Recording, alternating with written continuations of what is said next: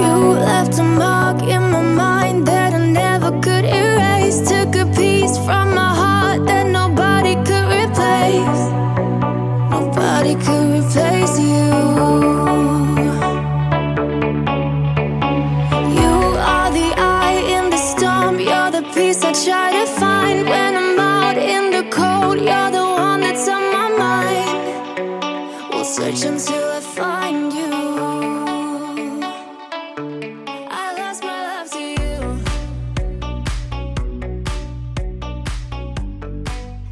这里是 Slide Open，我是老柴。我是薇薇，我是 Coco。今天我们邀请到了一位非常机缘巧合得来的很珍贵的嘉宾。我们先让薇介绍一下我们的嘉宾。啊、我们今天嘉宾是 Billy，Billy 也有自己的呃播客叫你别这样。然后呢，我们俩又是高中同学，然后 somehow Billy 又跟老柴因为一些机缘，那个呃又 connect 上了，所以我们就想说，那呃请 Billy 来录一期串台的一期吧。对，感谢你们三位，胆量非常有胆量，你们也不怕把我弄过来，把你们的这个粉丝都弄没了。我们还勇敢的预约了下一期。你们是非常勇敢的人，三个很勇敢的人。对，对 Billy 开玩笑，因为这个过程很神奇。我和 Billy 是亚马逊的前朋友，呃，不是前前同事，同事但我们俩没有共同呃共事过，就是我时间是错开的，嗯所以我们在茫茫五百人群当中，离职群，对亚马逊离职群，我们互相找到了。对对，Billy 说，哎，你们这个播客不错呀。后来他说我们我们聊聊说，就是有没有一些什么心得？那聊天的时候我就给他推荐，我说啊，我的两个 co-host 谁和谁，对然后他突然一愣说，你说的微微是我那个高中同学，就是神一般的缘分。所以他应了一句话，叫做相逢的人总会再相逢。哎呦，真有诗意！你应该嗯应该看很多很多书了，才可以的。啊，事实上这句话好像是以前搜狐博客还是新浪博客的 slogan。哦，这样的，对对对有出处。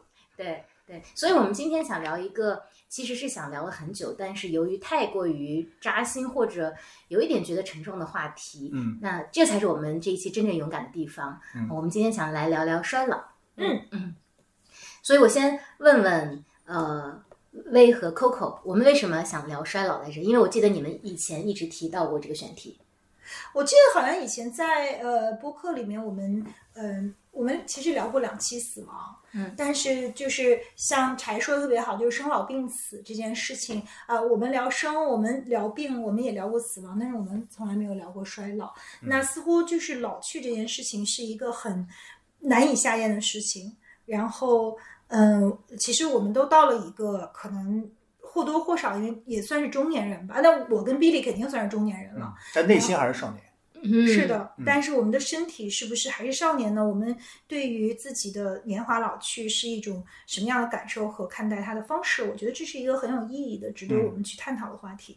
嗯，我们提到这个选题之后，Coco 就非常的有强烈的回应。嗯所以 Coco，你为什么会觉得？我觉得其实我在心态上很像 Billy 讲到的，就是一直觉得自己，呃，其实是少年状态，但是我的身体其在近一两年内持续的在提醒我一些信号，让我引发了关于这个话题的思考。首先，我最近特别痛苦，到现在我 still struggle 的这件事情就是我的眼睛花了。我觉得这件事情对我来说，它对我的击穿是悄无声息却又排山倒海，因为我发现说每天早上起来我去读书的时候，我真的看不清了。嗯然后，而我发现那种看不清是，因为我戴着眼镜看，我看不清，我会有一种在想，哎，我是不是头天晚上戴了隐形，我又戴了眼镜，所以我看不清。然后我摘掉说，哦，果然好一些。但我想起来呀，我根本就没有戴隐形，我就是眼睛花了。这个感受特别痛苦，因为它对我现在是有很多很难过的具体的东西，比如说我每天要戴着眼镜，因为我不喜欢看不清这个世界。嗯但我看到近处的时候，我真的晕，我又得老这样。然后那天我跟我的心理咨询师在聊这件事情的时候，我就跟他说：“你知道吗？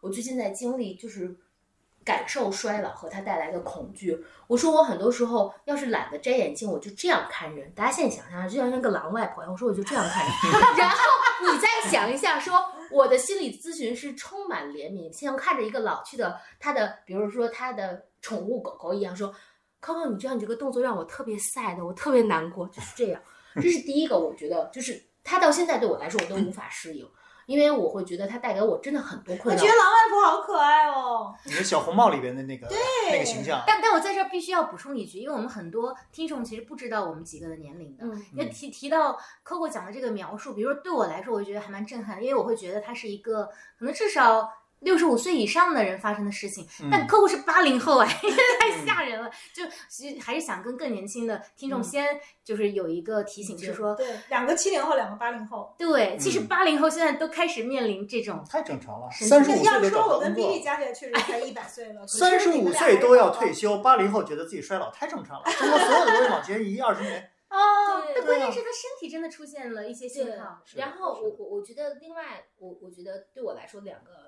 衰老 moment 是有一天也是我自己在边洗澡就想，突然想，哎，当然可能我算的不对啊，但我当时就想说，哇，没有再过几年我就可以退休了。嗯就是在我小时候，我觉得退休是一件很很远远的事情。很远的事情。嗯而第二个对我来说，哦，我要这么看。第三件事情是我在去年想到的，其实我跟我心理咨询师还没有碰这一块儿，是我突然意识到一件事。其实我跟他讲，我说你知道吗，老我不怕，但是我想有尊严的老去和死去，我特别怕的是嗯衰老带来的无力掌控感，然后无论是身体上的衰败，还是经济上的不可控，总之我对人生就很恐惧。所以最近我对于衰老这个话题极其敏感。嗯嗯。嗯，那 Billy 呢？为什么我一提这个你就觉得哎，这个可以聊聊？嗯，呃，对，因为我我对死亡这个话题特别感兴趣，我自己也想做一期死亡的话题。然后，衰老是通往死亡的其中的一个路径嘛，对不对？嗯然后嗯，呃，但我我我感受到自己老，其实跟刚才 Coco 讲有点像，就是说，因为我年轻的时候踢球，而且我是个田径运动员，当时那个那个学校我都是二级运动员，跑百米啊，快的不得了，踢球是一骑绝尘。嗯那么我现在仍然在踢，但是呢，我现在踢球呢，我遇到一个非常非常大的问题。这个问题是我脑海里的自己还是十八岁的自己，嗯就是跑跑百米是十一秒出头，嗯然后跳远是快七米，然后带球是谁都追不上的。但是，但是我还以那种方式去踢球的时候，我发现我的身体完全跟不上，就完全不是这么回事。转转弯也转不了，是是突破也突不了，然后踢弄了一会儿就累。所以我我最大的困扰是我脑海里的自己和实际的自己形成了巨大的反差。嗯所导致的。如果我我小时候就跑得很慢，那我我一直知道自己跑得很慢，所以我就我也不怕。但现在这种反差就导致自己的这个觉得哦，好像自己真的有点有点老了。嗯呃，嗯所以这个是身体上的一个非常非常直观的感受。嗯，但是呃，我觉得还有另外一个就是精神上的感受，就是你看，我不知道你们有没有想过，就是我们中国人哈，大家其实是非常非常忌讳谈死亡的。你们你们聊过这个？是的肯定是。但是我不知道你们有没有发现，说中国人过了一段时间的时候，其实都不愿意谈自己年龄了。嗯，呃，就是说什么过了多少岁我就不过生日了。对，当你说那个话的时候，其实是你有一点点开玩笑的性质，嗯戏戏谑的那个性质在里面，但实际上你内心还是有一点点抗拒的，因为你觉得自己有变老。也就是说，我们中国人从来没有很好的拥抱过，我们不要说拥抱死亡，我们连拥抱衰老我们都没有想过这件事情。所以我觉得这个是它的延伸特别特别大，它里面有非常多的维度可以展开来聊，所以我我觉得这是很好的话题。嗯嗯对嗯，那你知道我们是怎么突然想说今天晚上要跟 Billy 先聊衰老这个话题？就是因为嗯。我在跟薇和 Coco 去介绍说啊、我是怎么认识 Billy 的时候，我记得我们俩在电话里面你谈到你的一个朋友，嗯。你说他其实啊五十多岁，事业有成，嗯。而且见过了很大的世面，嗯。但他在跟你讨论一个话题，就是为什么我们感觉像要被时代落下了？对，啊这样的恐惧，对，但是好像又被落下的是什么呢？又好像说不清楚。说不清楚。嗯对，是的，别说他五十多岁了，我是八五后，就是我们我们刚好分布在不同的年龄。嗯，我现在也觉得自己要被落下了，对但他们年轻人在干什么，我也搞不清楚。就这种感觉还挺奇妙的。然后另另外一个感受就是，我一直还觉得自己啊三十岁出头或者嗯二十八九岁，怎么突然有一天，明天是我先生的生日，嗯我在给他订蛋糕的时候，对方说写多少岁嗯，我算了一下，我说四十岁。嗯。哇，我我浑身一震惊，我说啊，他都已经四十岁了，我认识他的时候他还是一个少年，嗯，对，就是突然降临的那种年龄感，会让你觉得对，好可怕。从来没有好好的感受过这个这个事情，对对对，嗯，那大家提到说。嗯，作为生老病死，为什么其实死亡在主流叙事圈的体积反而可能我的感体感啊，还比老还要稍微多一点。比如说，我们也做过两期节目，嗯但是为什么人们那么少的谈老呢？甚至我之前在 Holy Duck 里面，我们有一个呃非常有才华的一个一个嘉宾，他提到一句话，他说这句话很政治不正确，但是可能大家都不敢去说，他觉得衰老是一种原罪。我当时听了之后，我五味杂陈。就我首先很赞赏他的勇敢，勇敢，嗯但同时我打了一个很大的问号，我说衰老是一种原罪吗？为什么大家会这样认为？为什么大家不谈老呢？嗯嗯我能不能先讲两句？我觉得，呃，我不太明白他说衰老是一种原罪，他后面的上下文哈。嗯但我对衰老这个事情的一个观点是，我觉得衰老是一种选择。啥意思哈？嗯就是说，嗯，当我是一个少年的时候，小孩儿的时候，我对每一天都有特别大的期待。嗯我期待着见到新的人，碰到新的事情，然后遇到新的事情，然后会会对自己对这个世界的反应都产生好奇。嗯然后呢，每天呢会期待着自己会变得更好。那么，等到我我在想，就是一个真正老的人的时候，就是说他可能已经不觉得让自己变好已经有必要了。我不知道你们有没有这种感觉，就好像我今年四十多岁哈，那么四十大几，但我仍然觉得这件事非常非常有必要。嗯就好像我自己还在同时学几门语言，因为其实 for no purpose，、我就是想知道自己一辈子能学几门语言，嗯我就是想挑战一下。所以我觉得这个信号就是我仍然期待着自己变好，哪怕我是一个八十岁的老头，嗯我到八十九岁。北京市平均年龄是八十三岁多，对吧？嗯就算我是平均年龄八十三岁挂的那一刻，如果我会了六到七门语言，我会觉得我是一个特别酷的老头。嗯嗯所以我觉得，假设一个人仍然有这样的一个信念，他就没老。嗯呃，咱们先不说他的身体老或者没老，嗯但是我也看到有很多人已经放弃了让自己变好的任何的这种追求。我觉得从那一刻他就已经变老了。嗯所以我觉得，呃，衰老可能跟年龄身体上是有关的，但是在心理上其实跟年龄是没有关的，只是他在那一刻有没有放弃让自己变好的这样的一个选择。嗯嗯嗯，嗯这对这里可能就是衰老的不同的定义。那有一种定义就是刚刚比利说到的，就是你对生命的态度嘛，我觉嗯得这是一种。那嗯，它可能更多的是内在的生命力的角度的。那另外一种可能就是我们所见的，或者说人们所避而不谈的，或者想去为什么古代的帝王都要去炼仙丹，追求长生不老？就是我们真正的说从身体上肉眼可见的那个那个衰退，我觉得可能也是衰老的一个定义。那为什么大家很少提及衰老呢？因为我觉得，就是衰老有很多让人，当然就是我也同意说，就是关于就是年龄，我们总说年龄是一个 mental status，然后其实老不老是一种呃心境，就是 psychologically。呃，我是同意的，但是从生理上来说，就是我们不得不面对它，就是一个生命的规律。但是在你面对这样的一个呃生命的规律的时候，有一种无力感吧。就是这个是，也许我们可以改变自己的心境，但是我们不可能去呃改变自己的身体，或或者你改变了你的外表，但是它你的这个新陈代谢，你自己的每一个细胞的呃状态都是不一样的。可能在我们的这个审美里面，就是衰老，它就是丑陋的，它就是被嫌弃的，它就是一种很呃颓丧的一种呃代言，就是嗯就是每个人，比如说我们看小动物，都觉得小动物就是在小 baby 的时候是最可爱的，没有人会觉得稳如老狗是一个特别性感的。老马识途，虽然可能呃它它有有一种？对，对，但是那你你你不会觉得它是一种呃昂昂昂扬的生命力的这样的一种呃代持，所以就是衰老总是让我们有点恐惧，有点回避，因为它代表了一种向下的这种无可奈何的一种呃。衰败吧，这个其实是是是很很恐怖的一个事情，呃，而且是是无可奈何的，就是是，我觉得是因为因为这个。如果如果因为死亡是终局，就是如果就是我们说向死而生，因为我们谈死亡其实是为了更好的活着，这还跟衰老不一样。因为如果我们能更勇敢的面对死亡，那我们可能就能活得更好。可是老这件事儿，其实我们能做的是非常少的，除了让我们自己的心境更加呃年轻之外，但是你每天面对的那些生理上的感受和你的样貌和你的很多的，就是别人去呃对你的反应，其实都是都是你没有办法去回避的一个话题吧。是，嗯我我其实看到了另外一种可能，就是关于呃衰老讨论的比较少。是我觉得就好像我们在讲最早我们为什么做 slightly open，我们说我们被一本书叫做《第二座山》去打动。我觉得如果我们去讲少年期的很多生命，他更希望说与外界的世界发生互动，他希望更多的被照见，他对外界的世界充满了好奇心，因此会产生激发出更多的表达。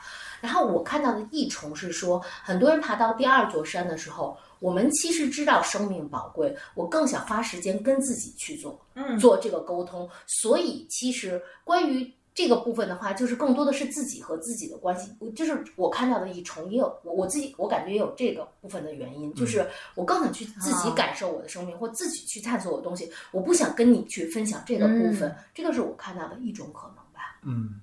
嗯，Coco 的这个我我有同感，嗯。嗯，就是你看，就是年轻人和你看，我看我自己的女儿哈，嗯嗯，哦，我先说一个我最近看到的一个关于衰老的一个小知识点，嗯。就我不知道你们有没有注意到，老头儿老太太都很严肃，嗯，就是似乎他比年轻人要笑和哭的要少很多。嗯。那我因为他是黄小玉，OK，除非是黄友对。对，那么我其实真的对这个事儿，我当时就想，为什么我见到的那个越老的人就越严肃？到底是有没有除了心境上的原因，是不是有一些生理的原因？后来我真的去查了一下，就说好像一个人哈，说他每过十年，他的多巴胺分泌会减少百分之多少？啊你知道多巴胺它是人的那个情绪的一个催化嘛，对不对？所以就是说，其实它在生理上是有有有生理性原因在里面的。嗯但是我我讲就是刚才为什么我说 Coco 的那个我同意，是因为我感觉一个心境老的人，他认为他和这个世界的相关性小了。嗯就当然一个原因是因为他觉得可能对这个世界失望啦，或者看透啦，他更多向内求。但可能还有另外一个原因，是因为他觉得我跟自己相处似乎是更舒服一点。嗯我觉得有一种可能，就是我们今天在讨论衰老的各种定义嘛，就是说可能有一种可能是说，当一个人有产生这种心境的时候，呃，他可能也是自己变老的一个一个指征，嗯。一个一个 sign。嗯。对，嗯，嗯，有一种味道叫老人味儿。是的，老人味儿我也想说这哎，个我跟你说，婴婴婴儿的味道是奶香的，老人的味道是大家都避之而唯恐不及对的，对的。然后我还在搜一下，说这老人味道是怎么出现的。嗯。然后，嗯，中老年时报说，哎这是个科学工作者。老人的味道跟这个是一种这个皮肤的这个分泌物的味道，嗯就是五十岁呃以上的人就会开始有这样的味道。哦就是，而且随着年龄的增长会越来越强烈，而且是呃男吸烟的男性的这个味道可能会更强烈一些。所以是真的有一个味道是吗？有的有的有的。老人，是是有味道，而且我其实你刚才说老人味的时候，我第一反应是老头味儿，我对老头味儿是有特别，因为我可能对味道特别敏感，我我觉得是有的。嗯嗯，我刚刚还在想一个问题哦，嗯。就是人的生命按你的经历的时间来说，其实是平等的，对于一个个体来说。所以你从出生一直到衰老到死去，其实你所经历的时间，但我们在非常小的时候，就是你的父母亲戚，甚至。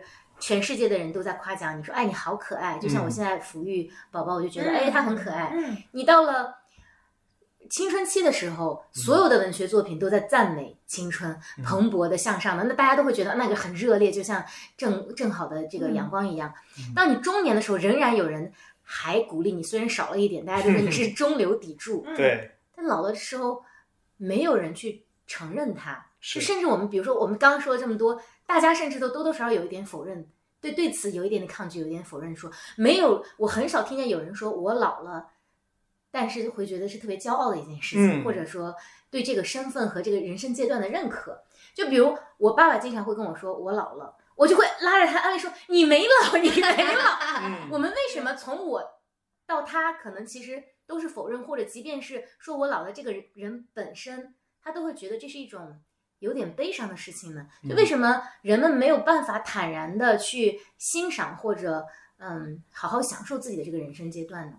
我觉得你可能你爸爸代表了一个，呃，我们中国人对于我老了那句话后面的那半句话其实更重要。嗯这是我脑补的，我随便讲，嗯就是说他有可能他内心里想讲说，我老了，所以你不要对我有任何期待了，嗯呃，或者说嗯我以后的日子已经不会变得更令人有所向往，嗯呃，所以这句话其实是一方面说给你听的，一方面是说给他自己听的。嗯但如果像刚才讲的黄永玉那样的，我管你多少岁，我明天有可能还会有一个非常伟大的东西出来，我明天还会有和这个世界的非常有趣的交互产生，所以和老或不老这个关系其实不大的，就他在任何时候都会做出这样的事情，嗯嗯。所以我觉得可能是那种那种感觉吧。嗯。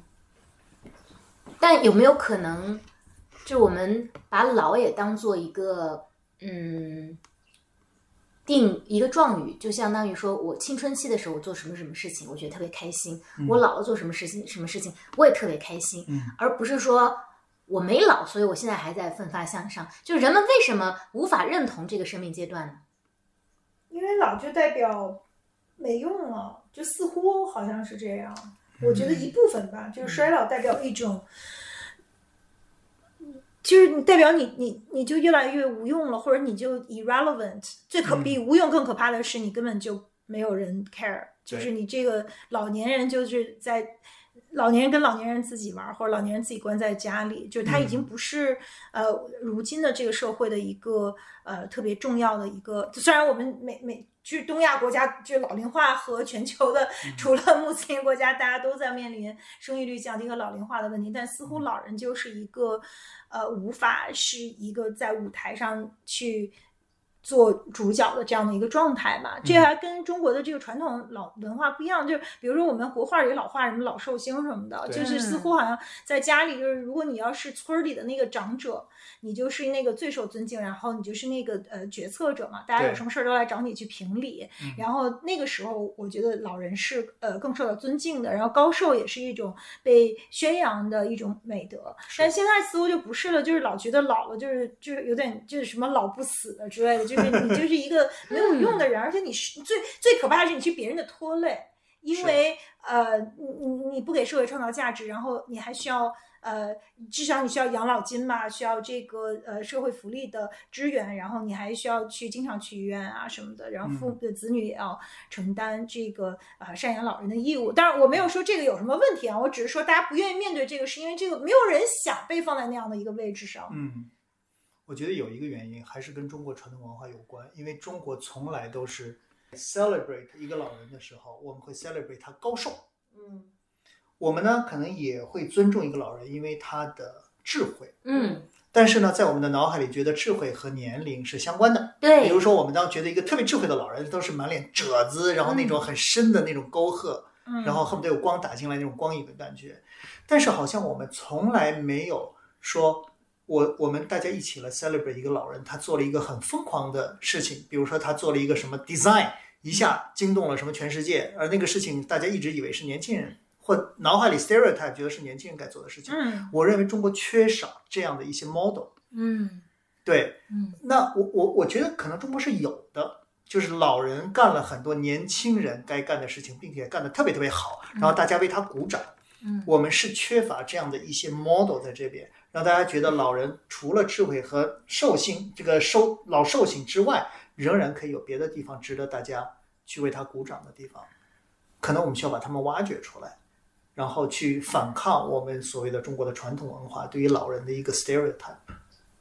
这点上我倒跟你有一点点不同的感受。嗯我觉得在全球范围内可能情况都类似吧，就是大家还是对于老人的，嗯不管他是一个刻板印象，还是说他是真实发生的，可能大家都会觉得老人会跟呃智慧啊等等挂钩，但反而薇刚刚讲到的。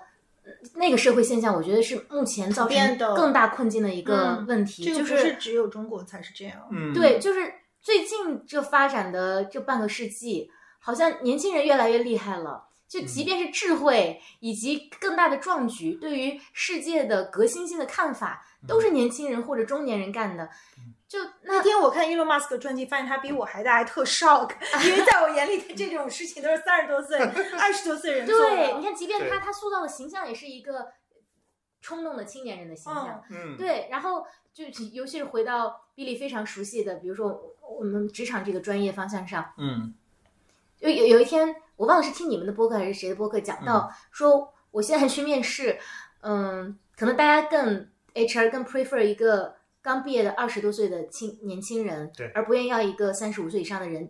核心原因是我们需要的很多技能，比如说互联网技能之之类的，嗯可能那个年轻人掌握的还比那个中年人多呢。是，而他又便宜、肯干、没有家庭拖累等等，就整个社会的叙事好像反而是我觉得在中国传统文化当中，那种尊老爱老以及 value 老的那个文化在更多的消失了。嗯可能农工文明比较会更会有这样的因为经验主义更对重要，对，嗯是的，因为那时候都是结成记事，然后老人有很多的 institutional memories。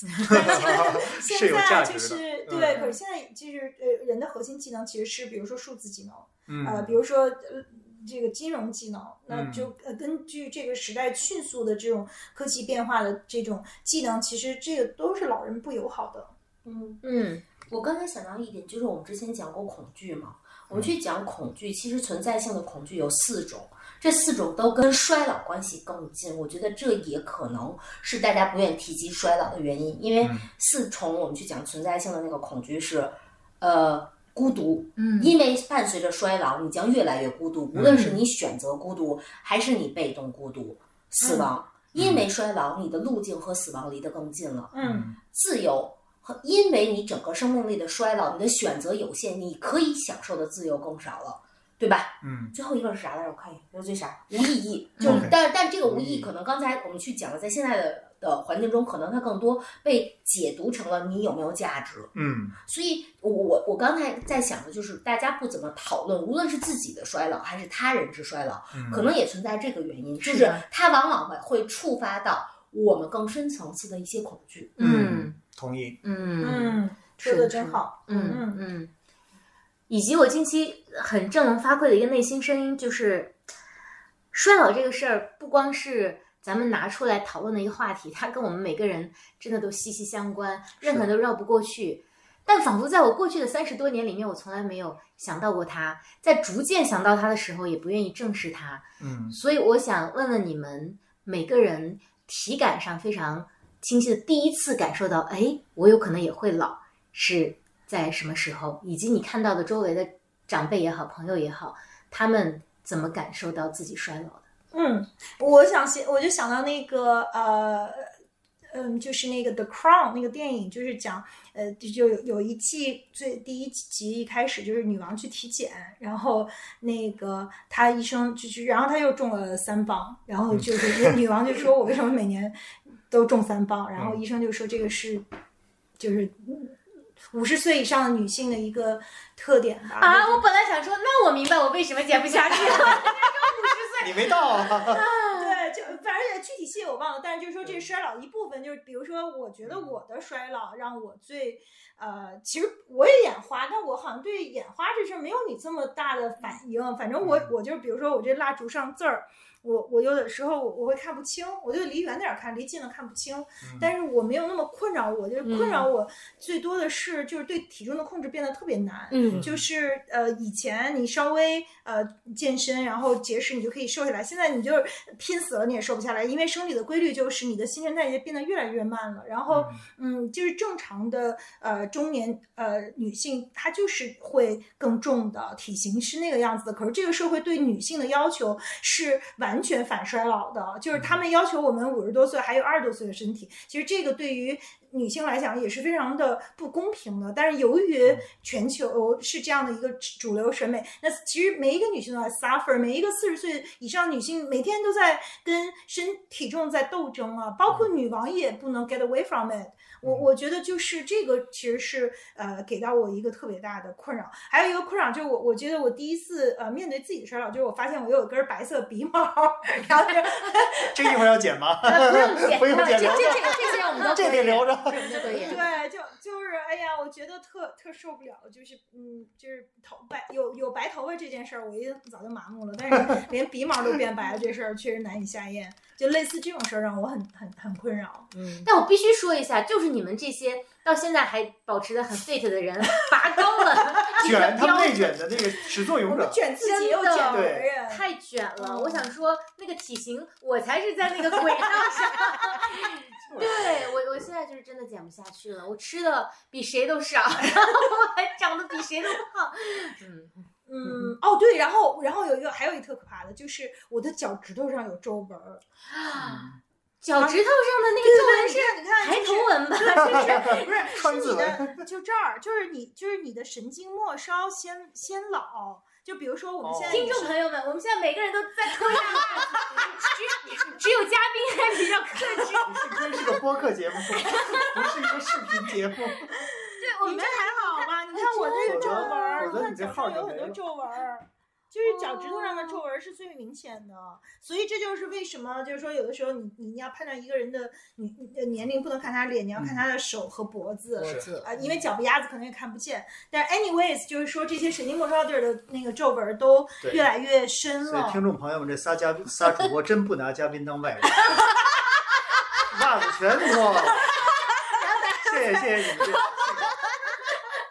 很好很好。因因为真的没有人，至少我没有注意到自己的脚趾头有没有皱纹。就是啊，我估计嘉宾也没有吧。嘉宾从来没看过自己脚趾头。啊，我跟你说，我注意男生，呃，如果就是变老，一个特别重要的特点就是他们的不耳耳朵后面会有皱纹。哦，是吗？那这一般你也你都是怎么看到的呢？你怎么都看犄角旮旯的地方？不，就这儿不不，这真的特别明显，就是你你会去观察一些呃男生男啊生，你去你去可你以去看公公真的有吗肯定有没有没有没有，他没有他没有，他还是很年轻的。公公公是谁？公公就是先生的爸爸，哦哦，你们叫什么？没事，是的，是的，我以为你说的是宫里的公公。好找了？咱有点主题了，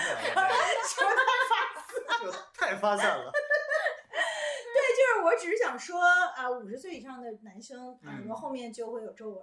嗯，哦，好吧。这个困扰我，我不知道为什么，我一看到那个我就特别的 sad。如果你的眼角纹没皱纹，但是脚趾头上有皱纹，这件事儿应该不困扰你才对。困扰你的应该是你的眼角有皱纹啊，脸上有皱纹啊？这难道你不应该为这件事欢欣困扰，鼓舞吗？只是哪儿有皱纹哪儿困扰。但我们家阿姨啊，就说一个完全的局外人，见到微微之后说，她看着也就只有三十二三岁。就你的外形给人的体感就是这样子。我我觉得我已经是非常被上天眷顾了，是啊就是你把别人长在脸上的皱纹长在了脚趾头上，哎你还要怎么样？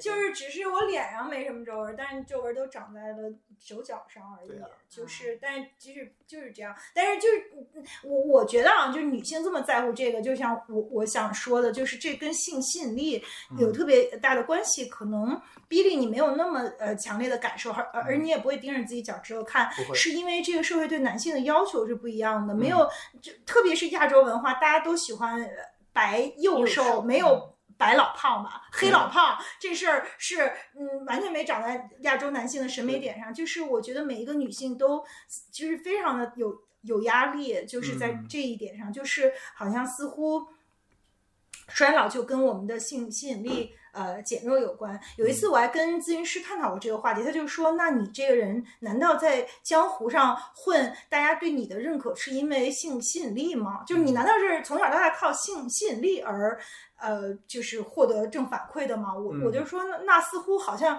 也也并没有，而且我也有好多除了性之外的其他一些特质，我嗯反而觉得是更重要的。那他就说：“那你为什么这么在乎自己的？”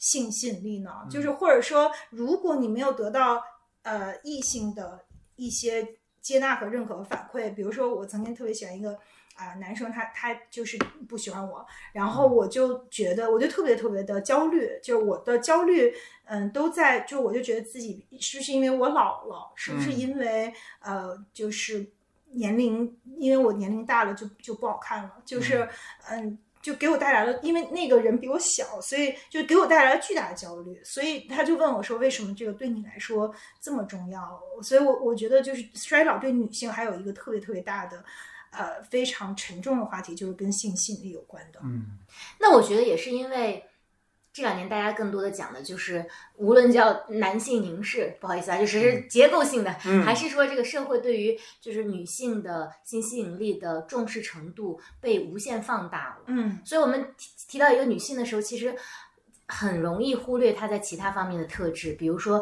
她在事业上的成就。当然这，这些年可能会稍微好一点，但除非这个女性在事业上的成就大到不可忽视，否则的话，她还是很容易会被别人去忽略到。我之前举过一个例子，就是曾经因为我们那个行业女性比较少，我去参加一些嗯比较重要的一些会议的时候，满屋子男性，然后我走进去的时候，大家不太会跟我聊我的工作，或者他们压根儿不跟我聊，就是就是女性的只有，比如说大家会觉得哦，一个年轻女孩走进来了，而不会说，哎，我一个合作伙伴或者说一个某某项目的负责人走进来了，嗯。就这种感觉，我觉得其实多多少少确实是社会造成的，所以它反向会给我们每一个女性这样的压力。嗯。嗯嗯，所以话说回来，我想问，那 Billy，你第一次觉得我是不是开始衰老了，或者你第一次意识到这个词跟自己有相关性是什么时候？呃，我可能更多还是心理层面的，就是我突然发现我对这个世界的好奇不如年轻了，年轻的时候那么好奇了。嗯，就是我更对自己好奇了，或者我更对书本里面讲的东西好奇了，而我对这个外部世界的好奇心变小了。在那一刻，我在想，这是不是变老了？嗯还是怎么样？所以我我觉得也许那个是一个我我我觉得自己变老的一个有可能是一个标志吧。嗯，对那你当时的心理感受是怎样的？我心里的感受就是说，哎，我为什么不好奇了？是因为我不觉得我跟这个世界的相关性像以前那么大了，嗯还是说我不觉得我跟这个世界的连接还需要那么紧密？因为就是当你你跟世界的关系，年轻人跟这个世界的关系，我觉得我年轻的时候是希望我被滋养，嗯，我问各种各种问题，认很多认识很多很多人，然后处理各种各样的事情，是因为我希望从他们那个那些东西滋养我，让我变大变好。那么是否我当时就在想，就是说，当我对他们不好奇的时候，是否意味着我不需要他们滋养我了，或者我需要别的东西来滋养我自己？嗯所以那个可能是我当时觉得。是不是我有点变老了那样的一个一个状态？当然，你说因为我踢球，所以那个是一个特别直观的感受，跑不过人家了。嗯，所以那个身体上的就不说了，但是在那个 mentally，我我觉得那个可能是一个我比较我比较呃有一点点觉得恐惧的事情。嗯但我听下来，是不是你恐惧的程度其实没有女性或者至少比如说薇刚刚描述的那种冲击力那么大哦，我好像没有那么大啊？啊，因为我即使没有在外面没有被这个世呃世这个这个世界所滋养，我仍然有别的地方滋养我。嗯，对我，比如我通过看书，或者通过一个和一个真正好的朋友去沟通的时候，仍然有别的方式滋养，而且那种滋养的效率，甚至比我年轻的时候更高。我觉得你可能也没有受到过异性因为你的年龄增长而给到你的负反馈，就是不会是因为你，因为我觉得男性就有这一点，他还是就是你你可能一随着年龄增长，你就更有更 resourceful，对。然后你更有趣，你也更可以懂得去照顾别人，对。就是他反而是你的一个优势。是。可是对女性来说，这些都退在性吸引力后面。嗯，说的对，我我我似乎真的从来没有在这些年尝试着去获得一个反馈，尤其是异性的反馈，说你觉得我比以前更有吸引力了，还是没吸引力？我我似乎对这件事想都没想过。嗯嗯，可能刚才像薇讲的是对的，就是衰老这个词对于女性和男性，它意味着是不同的东西，它带给我们的压力感也是不一样的。嗯这个可能是有点 unfair，对对女性来讲。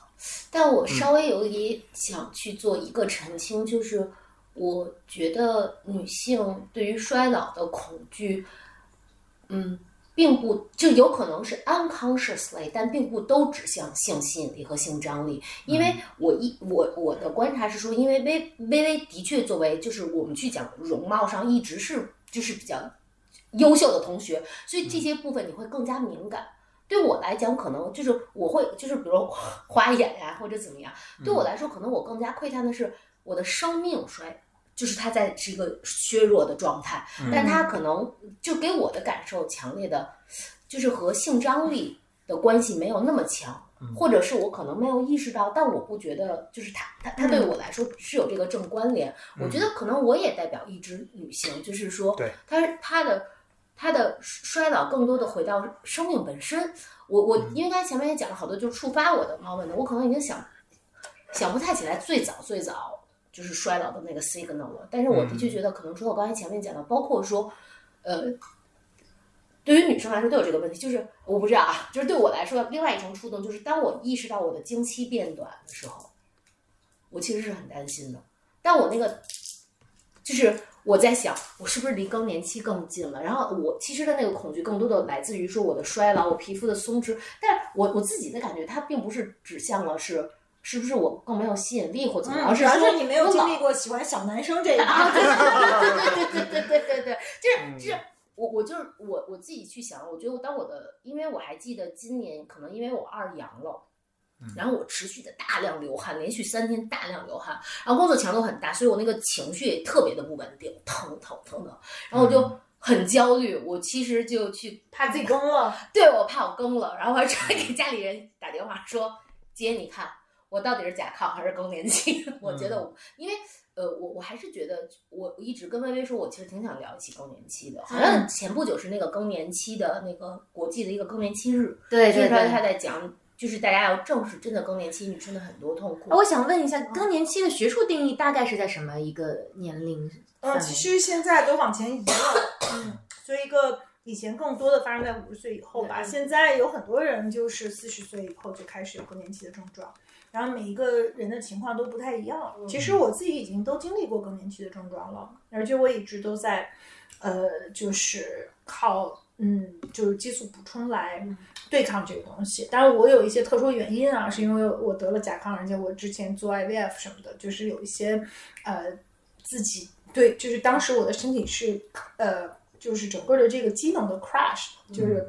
嗯，但是大部分情况下，反正我我去呃医院看的时候，医院就是说四十五岁现在变得非常普遍，而且就是女性的更年期都呃普遍的都提前了。嗯，这件事情就是我一再觉得非常震撼的一件事情，就是我仍然觉得衰老是个挺远的事儿，但突然就是好像每个人都原本觉得衰老是很远的事儿，走着走着他就砰撞到你眼前了。因为我一直以为。更年期那不应该是五十五岁之后的事儿吗？然后当 Coco 提到说他都担心怀疑自己是更年期的时候，我第一反应是你不是，你那是气血不足，那是二阳。对，但是他们提到说，如果医生都说可能四十五岁就会面临更年期的话，我觉得真的，而且我特别理解 Coco 说他就是对于，因为女性可能对于自己生命状态的感知有有可能会更敏感一些，嗯，然后就会觉得，嗯。对，就是气血不足，其实也是衰老的可能一个对，你要聊那期就别找我了，我真不知道该说什么。No input。但是就是有一点啊，就男女特别不一样，在于就是说女生的这个生理周期特别的明显，因为我们有月经初潮，我们也有更年期，可是我们也有生育的这个呃，就是 time window。但是对男性来说就没有那么哎是对你们就是一个平的。对，就是顶多就是顶多就是顶多踢球跑不动了呗。呃，对，体能下降，That's it。或者你开始长皱纹，可是呃，男生就是他很平顺，他没有经过生理上那种巨大的波动。可是女生的波动是非常大。薇薇，我跟你讲是这样的，你刚才说衰老对于男女的不平等，我跟你，我现在回过头来想，其实是一样的。嗯。你知道，经常哈，我我有时候累了会刷点短视频，他有的时候能刷点啥呢？就是一个老头儿，因为有钱，他就能娶到一个比他。或者就是能够有一个比他年轻三十岁的妹子跟着他，嗯，然后别人就很羡慕那个老头儿，就说这这个什么老哥你怎么你怎么能找到这么这个漂亮的女朋友啊？老哥说有钱啊，你说他就变成了一个大家的共识，就是说当一个人老了，没关系，只要你有钱，啊你就可以。我我只是为了 against 你刚才说的那个什么，嗯你不是找小男生的那个吗？这个维度其实是有钱，而不是而是有钱。所以当我。当我有一天变成一个老头儿的时候，我可能会真的问自己说：我现在足够有钱，以至于可以找一个小三十岁的女朋友吗？我的答案肯定是不行嘛。所以这这其实也是一种心理落差嘛，哦，对不对？也也也会有，也会有。对，而且其实你刚刚说了，我觉得这个敏感话题不不知道会不会剪掉，就是男性也会有这个可能到一定年龄功能方面的这个，因为这个更直接，对不对？它比你的月经感受还更直接。对我第一次非常有体感的觉得，哎，这事儿怎么还能不是一直往上的，还会往下？其实很早很早，就是大学毕业没多久，二十四五岁，我们还是跟大学一样去花那种那种很便宜的钱去包夜唱 KTV 嘛，嗯，唱完一晚上，第二天没法工作。对，搞不动了。对，你说，可是我们大学的时候，那啊个年代十连续块三天无所谓。对呀，怎么会发生这种事情呢？而且就是连夜刷题，就是平时不好好上课，连夜刷题去冲击期末考试，第二天考完还能去玩呢。对，嗯，后来你其实都不用太晚，二十五六岁就不行了。现在完全不行。现在完全不行。现在完全不能熬夜。嗯然后还有一个就是，我可能也没有那么强的关于性吸引力的一个衰退的感受，但是有一次，当时还比较年轻，然后我跟一个我还蛮喜欢的男生走在一起，因为我平时太爱笑了，所以我的笑纹出现的比别人都早很多。这是要代价，付出的代价。对他走着走着呢，他其实也不是恶意的，他就调侃我嘛，他说：“哟，你看你的眼角都长皱纹了。”嗯，我我其实是个大大咧咧的人，但这句话我心里记了好久好久，嗯。所以我觉得他其实就是，对，可能对，比如说人们就是更喜欢青青春的身体嗯，对。但我已经老到人家如果这么跟我说，我就会说，如果我再没有皱纹，我就是妖精，所以你看年纪也是一个馈赠啊，就是你看可能心里就会变得我会更放松了吧？啊就是我我觉得有个过程，就是四十岁刚刚过世四十岁的时候更有年龄焦虑，嗯我觉得可能到了五十岁以后，你反而又回到一个更接受自己的这个年龄状态的一个过程了。嗯，我对年龄的接受，我的感受是说，其实我我三十岁过生日更痛苦。嗯然后我觉得我三十六七左右经历过几年是什么？我不是诚心的，但我真的记不起来我。那就如果你猛地问我说你今年多大了，我觉得我就是太不想面对我的年龄了，所以我就是就是你要想一下嘛，对对对，不就三十哦多岁？但是其实呃，我我觉得最近我的确因为眼花是太具体的功能性冲击，我又很在乎这件事儿。但其实常态下，我和我的年龄相处的很好，嗯。因为我觉得反而我特别 enjoy 问跟你说，哎，你让我八零的，我觉得嗯。我状态不错，嗯。而且还有一点是说，这个大可能呃呃，就是丽丽会更有感触，就是在我的行业中我没有什么感触，是因为我的行业中女女高管居多，而且我们的女高管都是五十多岁的非常干练的女高管，所以我其实对于那种职场年龄压迫没有那么多，因为在我们的行业是说你足够。你足够年长，你足够看过好东西，嗯我更相信你的判断力，这是跟年龄有关系的。所以，我们刚才可能没有，就我，所以我整体最近，如果不是因为研发这一系列事情，嗯，没有那么大的冲击力。对于，那你还挺幸运的，嗯就是我们这个年龄的人没有你没有在一个什么互联网大厂嗯那种感觉，我告诉你，真的是他妈不行了。是吧？对我，我刚到 LinkedIn 的时候已嗯经是八年前了，我当时你想想才三十多岁，三十多岁小伙子，嗯，到那儿所有人管我叫叔叔，我当时以为哦我以为大家是跟我开玩笑哈。对呀、后来慢慢的，我发现不是开玩笑，他们真的很尊敬我，就是真的因为年龄而尊敬你，不是因为你的 title 尊敬你。哦我那会儿就是是这是个咋回事儿？但是慢慢的我就我就适应了那种那种文化，在互联网的那个，哦他们真的是是看年龄的明白明白。啊。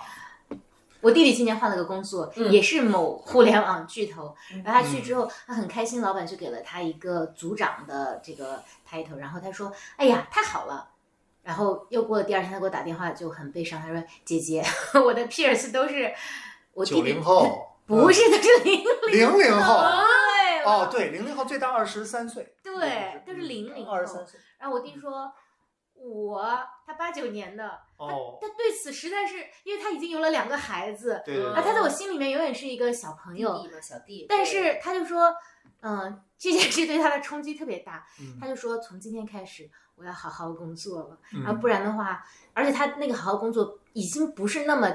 嗯健康的说我是为了就那个冲击向上的那个力量，而是说嗯有了一个巨大的那个年龄的压力，所以他说我要开始好好哎老柴，我我劫持一下你的主持人身份哈。我想问一个问题，我想问一下你们三个人，这个问题是说，你们觉得最好的自己是在什么时候？哇，好这是好问题哦啊！嗯，我觉得最好的自己就是现在。哇，你一点都没老，真的。你觉得你你有没有觉得你明天会比今天还要好？嗯，对啊，他所以你还是可以找小男生的，对，谁不跟我在一起都是他的损失。对，是他的损失。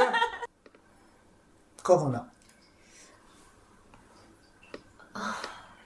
你说这最好答案已经被人占了，没法啊，往下。没，不，你可以说呀，这个无所谓的。没有，我嗯我是认真的，就是因为我是一个特别认真的人，就我真的在好好想想，好好对想。在在想什么时候做。那老柴，要不先说？啊，我比较平稳，就是嗯我的感受是，我的生命一直还是比较向上的一个状态，就是嗯每一天好像都比前一天，无论各个方面，尤其是比较显性的，比如说收入啊、title 各方面，都比之前好像好一点。所以我我之前是很坚信说我越往后越好的，嗯但我这两年的确是觉得，嗯，有没有可能它会盘盘旋一段时间，嗯或者有没有可能它甚至还要往下走？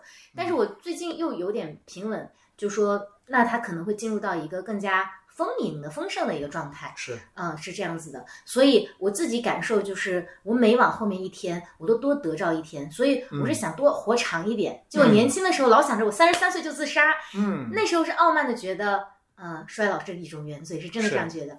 但我现在觉得，就每多活一天，你对世界的感受和理解是更深层次的、更复杂的。嗯所以我觉得每多活一天都是更好的一天。嗯但是从经历、从灵性、从这个角度，我还是非常怀念和欣赏大概十六岁到二十四岁的我自己。嗯嗯，我觉得其实我我大概的回答就，嗯，我觉得有很多部分和微和柴都还蛮像的。嗯，前不久我跟我的心理咨询师其实做了一个练习，因为很好玩，我让他帮我解梦，因为我发现说我我这么多年持续会梦房子。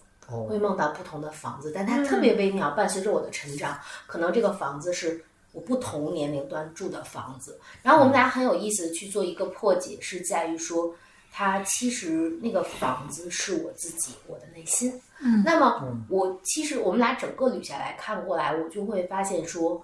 每一个阶段的我自己，我都还蛮喜欢的。比如我我我格外喜欢的一个，就是有点像柴刚才讲到的，嗯是少年期的单薄的，但你不知道自己单薄，嗯然后嗯你比较快乐的去享受着生命的阳光雨露。嗯那这一盘儿是我觉得洁面中都很满意中，我特别愿意高举的一个部分。嗯然后第二个部分的话呢，我觉得整体我是也是在每个切片上都比较满意，嗯既有挣扎，也是比较满意自己的。然后最好的是，我觉得那个是我觉得比较单纯的一款，我很喜欢的。但我我其实也很期待未来的自己。我跟柴也经历着现在的，就是前不久几期节目中我也在讲，我觉得这个阶段是我人生中第一次意识到，说我的未来可能不会那么好了。嗯，就是我我我觉得大家可能还都蛮像的，就是我们的人生都是昂扬的，嗯都是觉得我的人生一定会更好。嗯，呃，我最近经历了这个反复的怀疑，然后但是嗯嗯。在这个过程中，其实柴的一句话对我冲击也很大，然后我才突然意识到，柴很早之前跟我们说一句话，叫做“当下就是未来”。我之前一直不太懂，嗯我我的理解甚至可能也跟柴是不一样的，但是我啊柴还说过这么有哲理的话呢。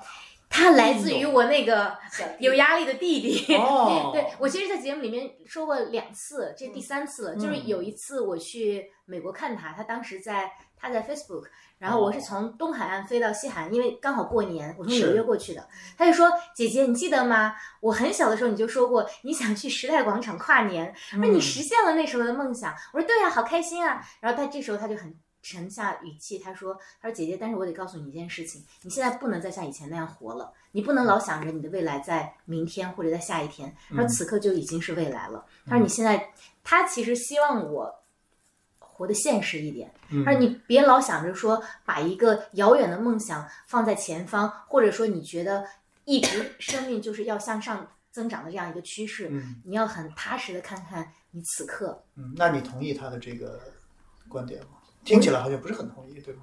我其实是同意的，意的就是嗯我我我本来一会儿想分享的一个话，就是一个一个呃问题，就是想跟大家聊聊说，那如果我们认识的或者能够正视人是会衰老的话，那你要如何面对这件事情？我觉得首先正视它很重要，就是。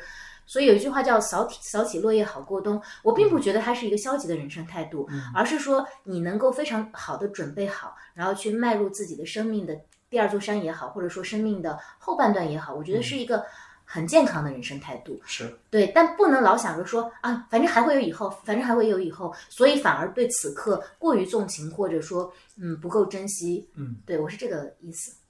同意的。我觉得这个解读蛮好的。嗯，这就是薇刚刚讲到的，我其实很想呃聊聊说年龄带来的特别宝贵的东西是什么。我觉得其实有一部分就是你们刚刚说到的放松嘛，因为放松背后其实是得你有很多的经历，是然后你对世界有一个嗯比较立体的认知，对，嗯才会有。嗯，同意。还有就是你心里那个洞没有那么大，就是其实反而是更笃定，以及就是你的自我的缺损感更小了。对。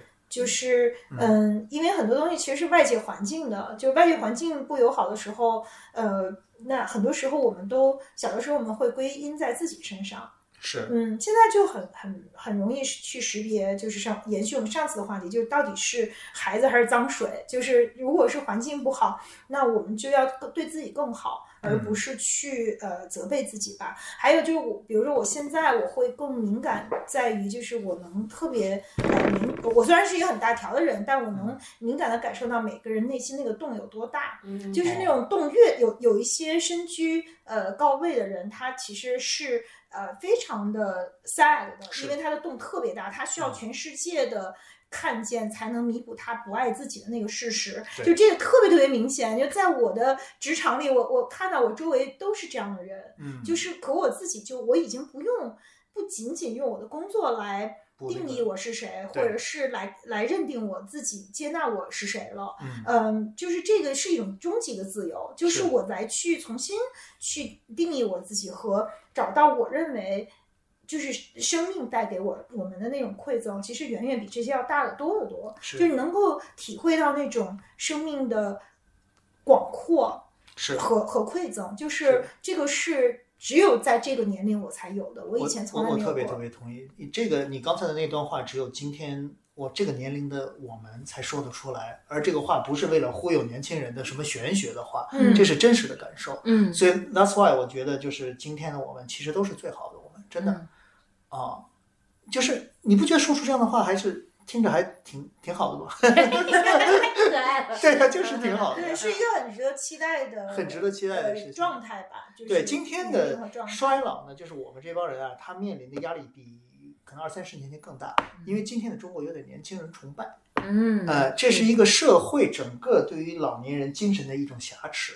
对，嗯是的，，对，尤其是我告诉你，他妈就是这个互联网搞的，嗯这互联网大厂什么三十五岁全是什么这种华为了互联网都搞出来的，结果呢，他就会觉得衰老这个老或者说稍微老一点儿，就代表着这个人已经没有用了。嗯但实际上，就整个这个话背后，他他掩埋了一些巨大的无知嗯和缺乏思考。嗯尤其是当我们说这个今天呃年龄稍微大一点的人是被整个社会所挟持，特别特别重要的就是我们内心的笃定，就是我们需要有一个他妈特硬的壳儿。这个壳儿说。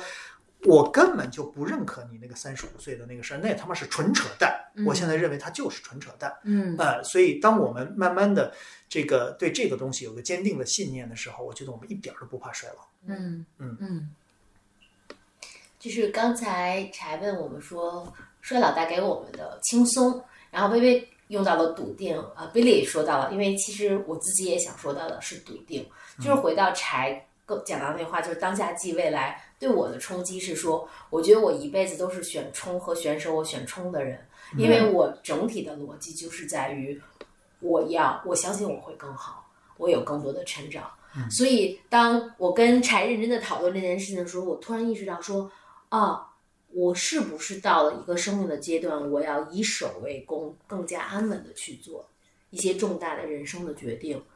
但我觉得非常有意思的就是，嗯，用柴和薇的话讲，叫说，嗯，纵身一跃或轻松一躺，就是我觉得当我看到了说我的生命的状态或者普世的，Billy 刚才讲到的逻辑是在于以守为主的话，我想了想，我觉得，呃，我的年龄可能伴随着衰老，让我看到了说，嗯、选择首饰是一个更安全的 solution。嗯。但我最后决定说，我还是要以梦为马，纵身一跃。Coco 的这个哦这个很棒，很勇敢，真的很勇敢。嗯嗯。我觉得就是他刚才讲的 turning point，我觉得他那个 turning point 始终有一个特别特别坚实的信念，就是这个 turning point 会让他往上 turn。对对对，对。这个是老和年轻最主要的差别，这是我我对它的定义，就是无论这个东西有多 risky，嗯，我放弃了多大的东西，这个代价有多大，我仍然认为这个东西，我坚信它会让我变得更好，它那个 trajectory 是往上的。嗯我觉得这个信念是一个最最关关键的一个信念，嗯啊嗯嗯，所以非非常勇敢，嗯嗯特别棒。谢谢。嗯，而且我们之前讲选择的那一期，其实你对外所有的寻求，都是为了证实或者证伪你内心原本笃定的那个想法。就他在他犹豫的那段时间，他其实真的列了摩羯座太可怕了，Excel 里面对，哦天哪！后来把生命过成 Excel，对，后来我跟就是他俩的人生，真的，我能什么时候看一下你们那个 Excel 表啊？哎呀，太可怕了。但我我就没有。我也我也没有那玩意儿。对，但是就是任何人给你的意见，他要么是坚定了你那个种子，要么就是你觉得、嗯我不我就不，但其实你你对自己的信念就会很确定。对对对对对嗯对。嗯对于我们来说，我觉得这个是呃成熟带给我们的礼物，嗯就是这份笃定。嗯对，嗯，很好对嗯所以类似于这种礼物，就会让你每天都特别喜欢自己，就是它不是自恋的喜欢，而是觉得今天的这个版本的我是一个我非常欣赏的我。我觉得可能有的时候啊，咱不是老说嘛，就是说人要为自己的墓志铭活着嘛，对吧？嗯你得想想你那个墓志铭写啥是你他妈特喜欢的。嗯我觉得如果那行字就是说最后死的时候，我觉得我是一个我欣赏的人，那是个特别特别牛逼的墓志铭。哎，说到这儿，呃这你你你的就是这个吗？我还没有，但我觉得如果我们想出更好的，这个还行。你你俩的可以选的话是什么？嗯因为我没想过耶。现在想一个，这个这个需要一点时间，好像。没事可以变。我有，但又说到专业强迫症，他们俩都知道，我们做 Marcom 都有 branding house 去做品品牌管理。对对对。我非常早就以 branding house 的模式去做了自己的 branding 哦 house，然后持续呃，但不是 for personal branding，啊而是说你作为一个在这个世界上的一个存在，对你觉得你想你的 vision 到底要行实现什么？你希望为这个世界留下什么？什么是你的价值是观？是。所以对于我来说，就这早就写好了。哦就是第一，我觉得对于我来说，我成长的终极目标就叫做通过持续的成长，让正向的改变发生。嗯，挺好的。然后这是一个过程的描述。对，然后嗯我的价值观就是相信美的力量，就是我我就是我我觉得我的判断是在于，就是这个是我我最大的笃定。嗯，然后对这个啊，这个很好，这是个专业选手的高法，这是个 brand house，这个我以为他的墓志铭是我有一个房子，我有一个房子，还有一个 Excel。还有一个小我二十岁的男朋友，这是张这是微微的，这是我的墓志铭哎，，以前大家好，咱们做过葬礼，估计大家做过做过翻本儿，但都忘了对，所以我就说没关系嘛，很轻松。我我觉得我想不出来的话，那我可能现在目前来说，就是他是一个自由的灵魂。啊，嗯，Before，也许以后还会有别的。嗯，我今年的还没变过，上一次那个普鲁斯特问卷的时候答过，就是柴一个快乐的人。哦。哦，你。真的是英英老师笑眼盈盈的，虽然因此产生了眼角纹，对，但这个代价你愿意付出？真可爱可爱一个快乐的并且有眼角纹的人。那我还有一个问题要问你们，其实我们刚刚讲了一些，就除了比如说笃定之外，你们觉得岁月还带来了哪些馈赠呢？我先说啊，嗯就是反正比年轻的时候更有钱一点，哦，所以呢，就是嗯因为我物质很重要，对。对我三十五之后才生的孩子嘛，就他当然会有很多负面，但是我确实就从容很多了，因为我以前是一个嗯。就很担心生孩子会很邋遢或者很窘迫的人，那你至少 生孩子你可以付得起稍微好一点的医院了，付得起好一点的 月子中心啊什么的。嗯我比年轻的时候是要要富裕一点，嗯嗯，这是很具体的，还有吗？嗯，那我有一个相关的，就是离自己的 passion 越来越近了。哦哦啊，你这太让人拉仇恨了，因为我们这些体制外的没有这个东西，没有 passion 啊，对啊，或者或者你们的 passion 跟我的 passion 可不是一个 passion。其实物质的呃相对的呃这个基础还是很重要的。嗯，同意。丽丽你觉得呢？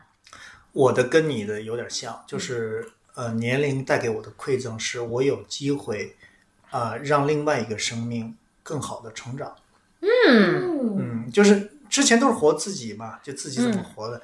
但现在你发现，其实你无论是你的阅历，嗯，你的对这个世界的认知，以及你的物质基础，是可以让另外一个人让他更好的生长。然后你在这里面扮演了一个挺重要的角色，我觉得这个感受是特好的。嗯嗯，啊，对，对，或者你知道，我就想过，就是假设那个墓志铭，假设我最后没想出来，假设他是我女儿给我写的，说这里葬的是我一个好父亲，嗯我觉得就可以，就挺好的。嗯。嗯回应你这个，我觉得还年龄带给我一个特别大的礼物，就是会爱了。我说的爱是动词，嗯，就是以前你也爱，但你以前的爱是天然发生的，它是哦感受。嗯但你现在会主动去爱，而且你在这里面获得了更大的感受，就更大的幸福感。是嗯，是，对。嗯 Coco 呢？我觉得，嗯，年龄馈赠给我的是对于生活可以看到更多的激励。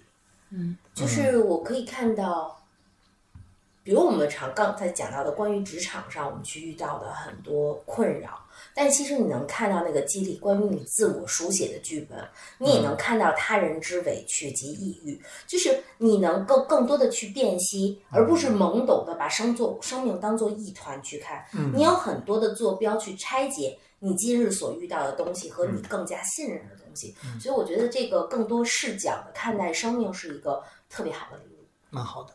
我而且我我非常知道你在说什么，嗯就是你当你看得更明白的时候，其实你把这个世界看到它的一些纹理了，对，然后那种纹理带给你的那个感受是你年轻的时候感受不到的。嗯嗯，就在审美意趣上其实会更丰富，但这个东西的确是对，对我觉得有审美意趣，其实也有人间悲悯，嗯，说的对，真的。就是很，就是我在看很多矛盾，包括愤恨或委屈，我们可能年轻时更多是一团情绪，在想 I don't deserve that。但是现在你再看，有的时候你会觉得，哇，你细看下去，它各有来龙去脉，只不过是。跟你碰巧擦肩或撞个满怀。是。就是在我感觉的话，我觉得嗯。这个人间悲悯这个部分其实是很好的，就是我觉得我被赋予了这个能力，可以看到是很好的。对，同意，挺好，这个说的挺好。的。对，嗯，其实也是同理心吧，就是那种所谓的慈悲，其实也是一种嗯。对于其他的生命和他们带来的困境，哪怕是那些伤害我们的人，你都能够有另外一种感受，是。嗯。去或者是就是对这个世界的理解更深一点。嗯。嗯这个世界既包括这个世界本身，还包括人周遭的人和所有的事情发生在你周围的事情。嗯，就这种理解，有的时候可能会让你难受、呃伤感、失望，但是就是看到纹理的感觉，都能够抵消所有的负面情绪。嗯嗯，所以这是一个很好的一个叙事，我觉得对一个角度嗯很好的角度。对，嗯沿着这个，我觉得还有一个类似的，但又稍微有一点不同，就嗯年纪大一些之后，好像变得更宽容了。嗯但这个嗯宽容不是说有到个德制高点的一个嗯宽容，而是说你就能嗯更能理解一些他人的行为了。嗯就因为可可能刚刚 Coco 讲的更多的是从自我的角度，但同时你好像也能看到这世间百态，你都嗯觉得哦也挺好的。对，对，有一句诗好像不知道来来龙去脉，但我觉得挺好的，叫“以识乾坤大，犹怜草木青”，就是有没有听说过？这是谁的诗？是哪个年代的诗啊？可能是现代的诗吧。哦，就是，但我觉得他写的很好，就是你已经看到了这世界之大，但你仍然保持着敏感的、细腻的那个心。嗯。对嗯。啊、有两个问题想问问你们，嗯。嗯。嗯，一个是就人们经常会提到说所谓的优雅的老去，或者就你们觉得什么样的老人是你觉得哎还蛮喜欢的，是你的，也许是 role model，也许就是你觉得哎这样确实还不错。我先说吧，啊。我觉得爱笑的老人是我喜欢的，因为如果用从生物学上，咱们刚才不是说了吗？就是说，呃，他多巴胺变少了，他按说生物学上应该不爱笑，但是如果他还爱笑，那证明说他用了一些东西来抵抗那个多巴胺的变少，啊，而那个东西是需要巨大的生命力来抵抗的，因为那是生物学的减少了，化学物质减少了，嗯。那么你的那个蓬勃的生命力一定变得非常大才能抵抗的。所以我认为那样的老人身体老，但他内心仍然是少年。嗯嗯，嗯那我可能就觉得是有好奇心嘛，嗯就是嗯，就这个就想到，就是很多时候，嗯，为什么就是很多人都不愿意回家看父母，或者看就是有很想父母，但是去了待了一会儿就想跑，是因为我们的父母很少有特别有趣的人，嗯就是就像。刚才 Billy 说，就是好像人越老越越严肃，就是他或者他就会给你讲一些很空洞的大道理什么的，或者说老让你注意安全，什么好好吃饭，就是好像来回来去就是这点事儿，嗯。就是是因为他们，我觉得我们父母这一代还是一个嗯、呃非常匮乏的一代，嗯。就他们无论是在物质上还是在安全感和精神上，他们的成长跟我们是完全不一样的。就是我们相对来说是呃非常幸运的。嗯那在这个时候，就是说呃。如果我我有时候觉得，就是因为他们匮乏，所以他们其实对这个世界是一种漠视、漠然，就他对很多很多东西都非常非常的漠然。疏离感，对嗯他活在自己的一种 bubble 里面，但是实际上就这个世界这么大，就这么有意思，你每天都可以去呃有新的体验，你每天都可以看到新的东西。就是我们还在，比如说你也还在学不同的东西，学语言，然后我们都在终身学习，然后我们还是对所有很多很多事情都充满了好奇，对嗯有趣的灵魂充满了好奇，所以我们会做播客，然后每一次找一个有趣的灵魂，大家可以有这样的对话，嗯就是一个老人最最，我觉得他就是。其实这都是相通的，就是他如果他非常有好奇心，他有生命力，他热爱生活，他他一定是爱笑的，他一定是一个好玩的人。所以就是可能最典型的，我觉得就是黄永玉吧，他就是一个那样的老人。是的，嗯，他已经就是天花板级的，是一个有趣的老头儿吧。他要是你的家长，可能天天要去看他一下。对，就是就是说，你就很想去看他，然后你觉得在那儿待着特别有意思，就不会说我们都成任务了，就每次去了以后。呃，就是一种一种义务才会去愿意跟父母待着。如果你自己就是特别有趣，就很那没准年轻人还排着队来找你所以。我们告诉自己，我们一定要成为有趣的人，这样以后我们的子女才会来看我们，对吧？有道理。是吧？嗯，要不然你就超有钱，要不然超有你钱也行超有趣。对，那 Coco 呢？我想的是两个老太太，嗯一个呢是张允和，他是我们国家的语言学家。哦然后我为什么有人想到他呢？是我记得是嗯。我看一本一个纪录片，就是讲了很好叫，但是还有书籍的第二季，应该是一个美国的男孩子，就是用张先生他写的那个书法去做的木材做的书。然后呢，张先生就是到很大岁数了，特别漂亮的盘头，唱昆曲，然后一直说一生爱好是天然，我就觉得她活得特别美好。特别简单，这是一个我心中特别好的样子。嗯还有一个人是郑念，郑念嗯就是写《Life and Death in Shanghai》的这个哦女士，就是呃，如果大家看过那个书的封面。大概能够理解为什么我很喜欢他，就是他是就是在那个封面上，她的头发是花白的卷曲的，然后他的眼神无比的清澈。但是如果读过他自传，就会知道他经历过什么。嗯我觉得一个人穿越了很多不可抗的生活巨大的悲痛，还有那么清澈的眼神，那么优雅的姿态，我觉得是特别好的。啊，我觉得每个人喜欢的老人都跟自己的嗯形象特别一致。嗯 对我喜欢就是对他就是对老去这个身份无比认同，就特别嗯 peace 的老人。嗯就是现实中有这样的老人，那首先跟你们说的有一点很像，就是他可能会常笑，就是嗯他特别自洽嘛，他就觉得、哎老有老的好，少有少的好。就我小时候常听一句话说，你人生当中幸福的呃很多个小窍门之一就是每天跟老人和小孩说说话。嗯但我觉得他一定不是那种暮气沉沉的老人，对，而是说，就他经历了这些，他有特别多故事。我今天都有一点点感受到，我可能有这个潜质，就是今天我儿子非要因为他刚过完生日，他非要点蜡烛，嗯我就点了一个呃，像今天我们录播课的一一个这样的蜡烛，然后我就开始跟他讲故事。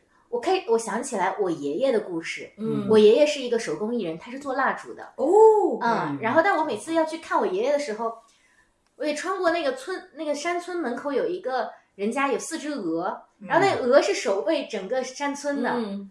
然后很凶，我就讲着这个故事，然后我儿子就很开心，睁大眼睛，然后一会儿很惊险，然后吃完了饭，啊，我就想当一个当老了之后，我有一肚子故事可以给大家讲的人，嗯，然后我就觉得，嗯，老徐也给了我很多很多的故事，嗯嗯，即便说我可能要即将接近死亡了，但我可能也会觉得，你到接近土地的那一刻，我也觉得很好，就是嗯就像一年四季，你觉得秋天也很好，冬天也很、也很好一样。对对对，但有一点我们可能得稍微警醒一点，就是可能我们会把那些有趣的故事忘掉，最好我们还是把它记下来，哦。拿个哦笔，给它记下来，真的，因为记忆是真的会忘掉。没有，我们有播客呀。那你就把那些值得记忆的瞬间都用播客记录下来。是的，嗯，这就是我们的十年计划，至少先做十年。其实播客不光是一个，就是我们的呃疗愈，也是一个社交，它还有一种记忆。就因为我们每周都这个在这儿，然后这周发生了什么事儿，基本上都都会聊拿出来到聊聊啊，这个好，这个好，原来我们还有这个功能呢。这是这是我们人老了再生的的时候，你就会说：“哇塞，原来那个时候还发生了这件事儿。”对对对对。所以此播客还是三位独立女性的成长史。口述历史，那你们应该一直做到老最后，对啊，老的那个那是一个真正的行为艺术。嗯，那我们谁先走，我们就对他 没关系，葬礼上去讲，去去录一期，录一期，录一期录一对，期第一千什么第八千期这种，我们就做个约定吧，到时候把此刻的见证者 Billy 也请来，必须的没问题。啊然后我们可以先赌一下谁先走。那你们要算一下，如果你们是周更，没那么要强，双周更，双周更。你们不是有 Excel 吗？可以那个稍微啊，我们算一下是周更，周更。其实现在基本周更。啊，真的吗三到四期吧。那么一年其实是五十二二周吧，对对对就算是四十期吧。对吧？四十期，好，嗯算四十期。那么十年是四百期，我们看看自己能活多久。五十年吧，五十年的话，OK，那么就乘两千期，嗯是这意思吧？对，那么今天你们是呃九十99九期，两千九百九呃两千零九十九期，哇，如果能做到超过了一千零一夜，超对那会儿我们最好再来点色情的内容，这样就更好了。那会儿你把你的小男朋友带上，对，我那时候小男朋友可能还没有出生，哇，啊有那那你太厉害了，对，狂徒之言。虎王之词，什么乱七八糟的？你们这号，你们这号要没了，什么呀？如果这期就停留在这里，该多么美！九十九期，但但我好想问你们一个嗯稍微扎心点的最后一个问题，嗯因为比利刚刚提到了一个我觉得特别好的一个建议，也是其实有点悲伤，但一定还是要去考虑的一个事情，就是当我们正视了衰老这件事情，并且知道每个人都会经历它，并且知道它其实还蛮迫在眉睫的，嗯。那我们会有哪些具体或者不具体的事情，你可能想要去应对它？就比如说，我就以我而言，我肯定就运动的频率会稍微加强一点，因为我希望我尽量健康，我我也希望活长一点。还比如说，我开始有一点点储蓄的习惯了，哦，对，就类似于等等，你你们会有哪些事情来扫起落叶好过冬吗？嗯，第一，我做的现在在做的事情就是，嗯，跟钱有一个更好的关系，因为我、嗯我就是一个不管在人生任何一个阶段挣多少钱都月光的嗯呃月光女神。然后我现在突然觉得到这个年龄我要再来月光，确实有点说不过去了。但是那我为怎么样才可以不月光呢？然后嗯，当然我现在没有答案。呃，反正至少我在重视这件事情，就是在重新去呃整合自己跟钱的关系。就等我有什么特别好的，就我再跟大家聊一期。就我一直想分享这个部分，但是这个可能还是一个旅程嘛，就刚刚开始。还有就是柴说的那个，就是关照自己的。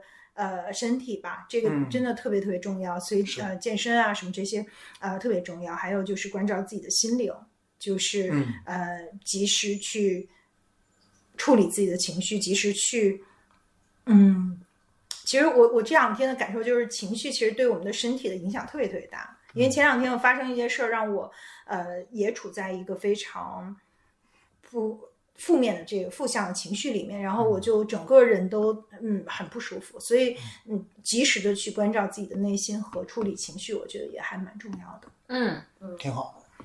咱仨真是好朋友。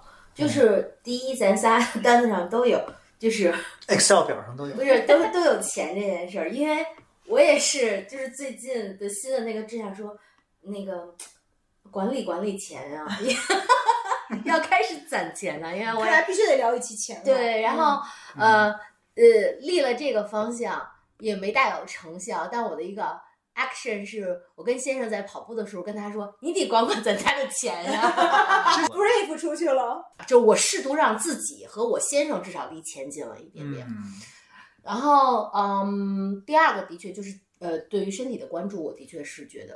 然后另外一个跟大家有点不一样的是，我在认真的想一件事情，就是我在想一个场景，就是我孤独的老去，因为我从小是有哥哥，然后我就是我我我几乎没有就是独立生活，然后自己一个人生活的时候，但是我觉得，呃，伴随着衰老，其实我要想一个 scenario，就只只有我，而不是因为我是那种北京人说的全乎人儿，就什么大全乎人儿大全乎人儿，嗯就是，所以就是哎，跟我们解释解释。哦哦对这些外地听众不明白，对这是对对对对 对就是大全国人是这样，尤其在就是新人结婚的时候，他们往往愿意就是这个就是比如证婚什么有这么一个人，是说父母双全，还是说得几这个支都都是很卷所有的就是几世呢？那倒也不是，但是就是说该在都在该在都在都很都在合码，然后嗯都不差的那个啊，就是对，就是其实呃对，反正我就还是一个这么一个，然后我自己的成长路径也一直没有一个人，但是我觉得这叫金玉满堂。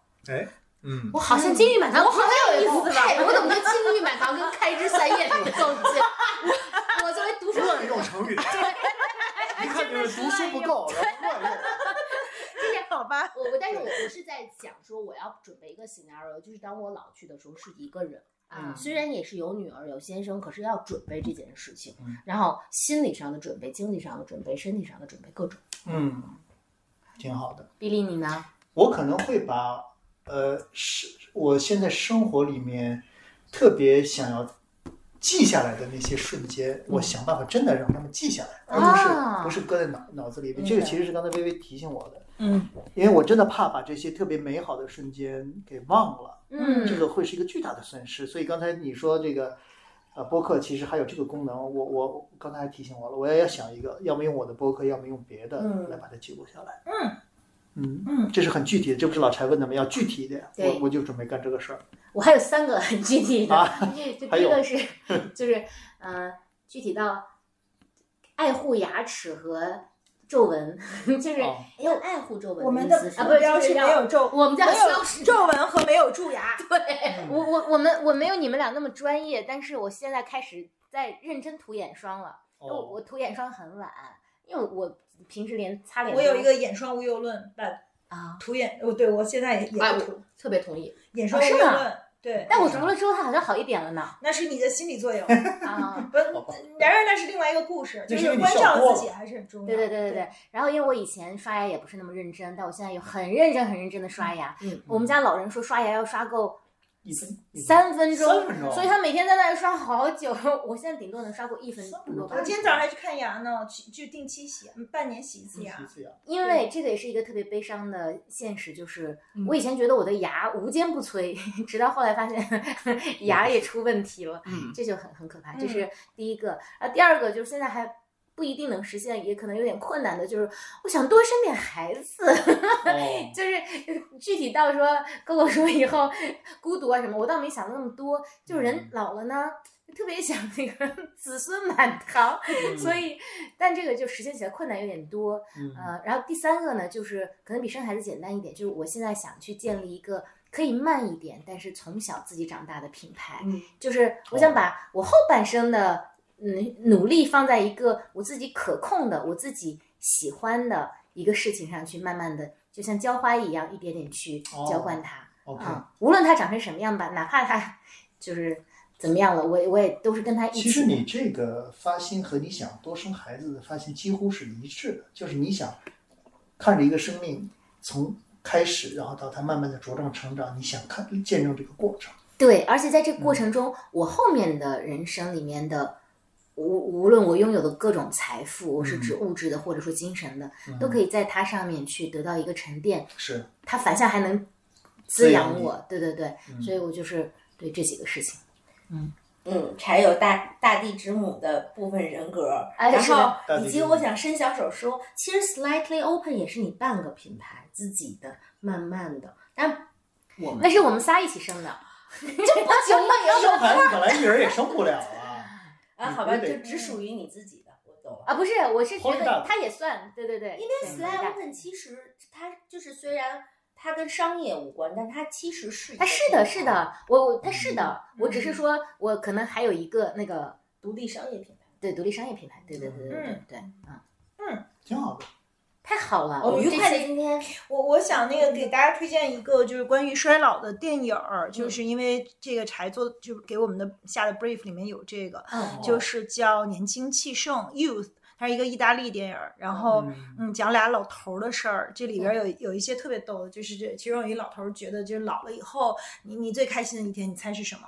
作为一个男性老头儿，呃，他最开老他他很老了，八十多岁了，他最开心的时刻是什么？啊，真的想不到。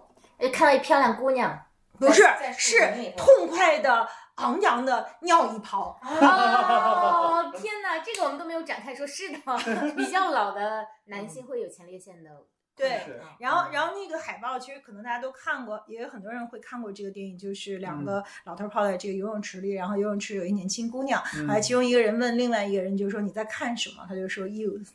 这也是这个呃电影的名字，然后这里面有很多很多关于老人的呃状生命状态和他们的呃就是前生前前半生的这个回顾，他们跟自己的关系、跟爱人的关系、跟彼此的关系，还你怎么去面对衰老，以及在这个友谊里面，就是大家怎么就比如说他们发现了好多事儿，就是他跟他什么以前前女友睡过，后来俩人就急了，然后打，反正特别特别特别好玩儿。然后他还有一个特别著名的片段，就是他跟老太在其中一个老头儿跟老太在野树林里呃野合，然后那个声音 响彻云霄什么的，就是那种生命。反正我我觉得就是关于对于呃青春和衰老的呃展现和思考，就是那个电影真的特别特别棒。好，嗯嗯。然后那个电影里有有有一句话，我我就是有点硬核刚才柴说的，就是现在就是以后的那句话，他就是说。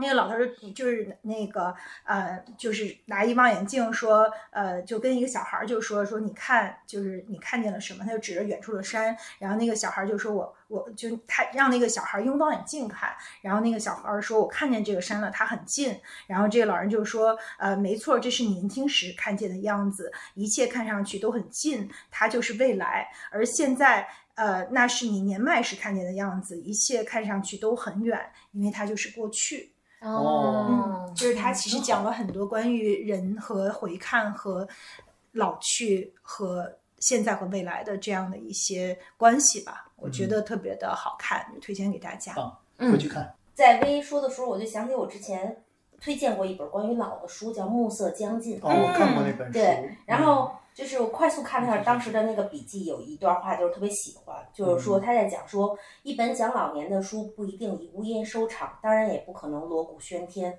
我们找不到什么可以汲取的教训，也没有什么新发现，也没看到什么解决方案，除了一些随散漫的想法之外，别无所余。其中一个想法是，在这个年纪回看自己的人生，虽然人的生命与宇宙相比白驹过隙，但从自身的角度，它仍依然令人惊异的宽阔无比。它能容下许多相互对立的不同侧面。一个人的生命可以同时包含宁静与骚动、心碎与幸福、冷酷与温暖、攫取与给予，甚至更加尖锐的矛盾。比如，一边神经质的确信自己注定失败，一边觉得自己注定会成功，甚至因此得意洋洋。不幸意味着幸运的钟摆从较好的位置荡到了较差的位置，并停留不变。一个人快乐的安全感遇难终结，而大部分人的生命经历着命运的跌宕起伏，并非一味的向幸或不幸的极端。还有相当一部分人，其终点距离起点并不遥远，好像从一开始就设计了基准，永远停在那里。不管你怎么绕，最终将会返回原地。我觉得是一本很好玩的书，大家可以看看。它有好多特别有趣的、坦荡的呃暮色将近的小分享。嗯，嗯，不过这一段有点绕，我我基本没听懂。可以搁在那，可以搁在 note 里面。好，所以这也是智嗯慧，这这也是年龄带给我们的一个智智慧，就是特别坦荡的承认，我基本没有什么 听懂。而且信心一点没受到打击。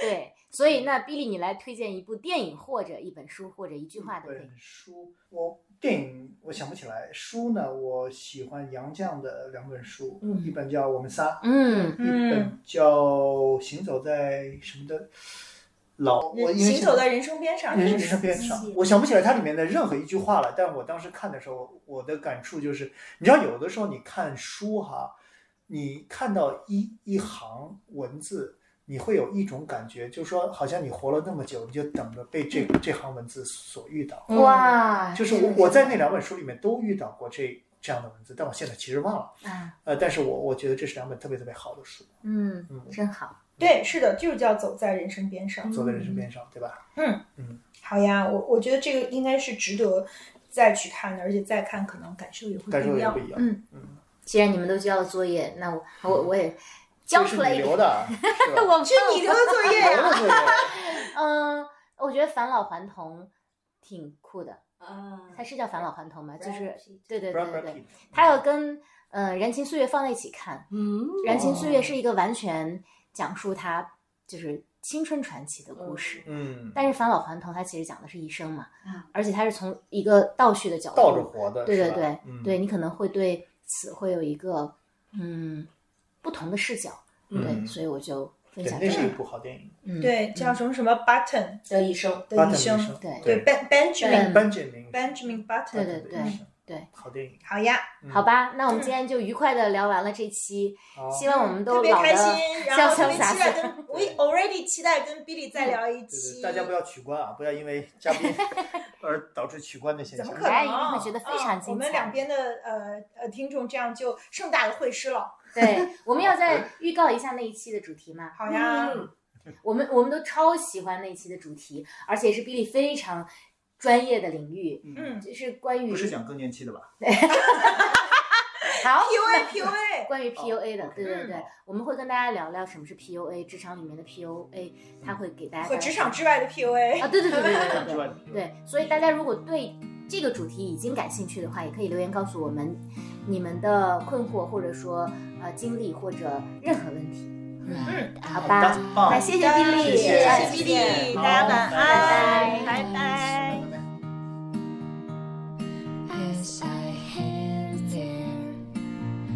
See in Wonderland.